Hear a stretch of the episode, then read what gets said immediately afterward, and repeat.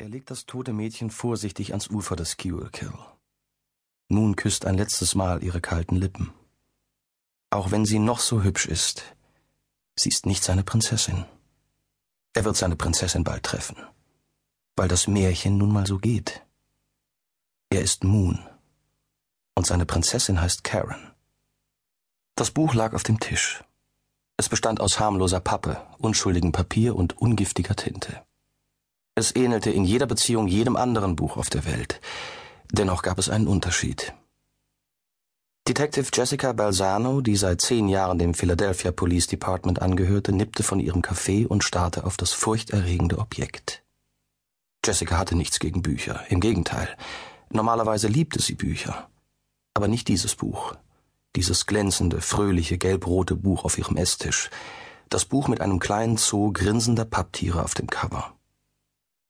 Das Buch gehörte ihrer Tochter Sophie. Und das bedeutete, dass Sophie bald zur Schule gehen würde. Sicher, es war nur ein Einführungstag, um auf den Ernst des Lebens vorzubereiten, der im nächsten Herbst begann, doch alle Utensilien lagen dort, auf dem Tisch, vor ihren Augen. Buch, Frühstücksbox, Mantel, Fäustlinge, Federmäppchen. Schule.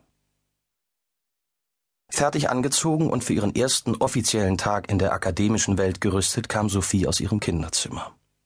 Jessica klopfte das Herz bis zum Hals. Ist was, Ma'am? fragte Sophie, als sie auf ihren Stuhl rutschte. Jessica log. Alles klar, mein Schatz. Warum sollte etwas sein? Sophie zuckte mit den Schultern. Du bist schon die ganze Woche so traurig. Traurig? Warum sollte ich traurig sein? Weil ich bald zur Schule gehe. Mein Gott, dachte Jessica. In meinem Haus lebt eine fünf Jahre alte Psychologin. Ich bin nicht traurig, mein Schatz. Alle Kinder gehen zur Schule, Mom. Wir haben doch darüber gesprochen. Sophie schüttete sich Müsli in eine Schale, goss Milch darüber und rührte alles mit dem Löffel um. Guten Morgen, meine Süßen, rief Vincent, als er in die Küche kam und seine Krawatte band. Er gab Jessica einen Kuss auf die Wange und streichelte Sophie über die Mütze. Jessicas Ehemann war morgens immer gut gelaunt. Den Rest des Tages grübelte er meistens, aber morgens war er ein richtiger Sonnenschein. Genau das Gegenteil von seiner Frau. Vincent Balsano war ebenfalls Kriminalbeamter und arbeitete im Drogendezernat Nord. In den sechs Jahren ihrer Ehe hatten sie schon einige steile Klippen umschiffen müssen.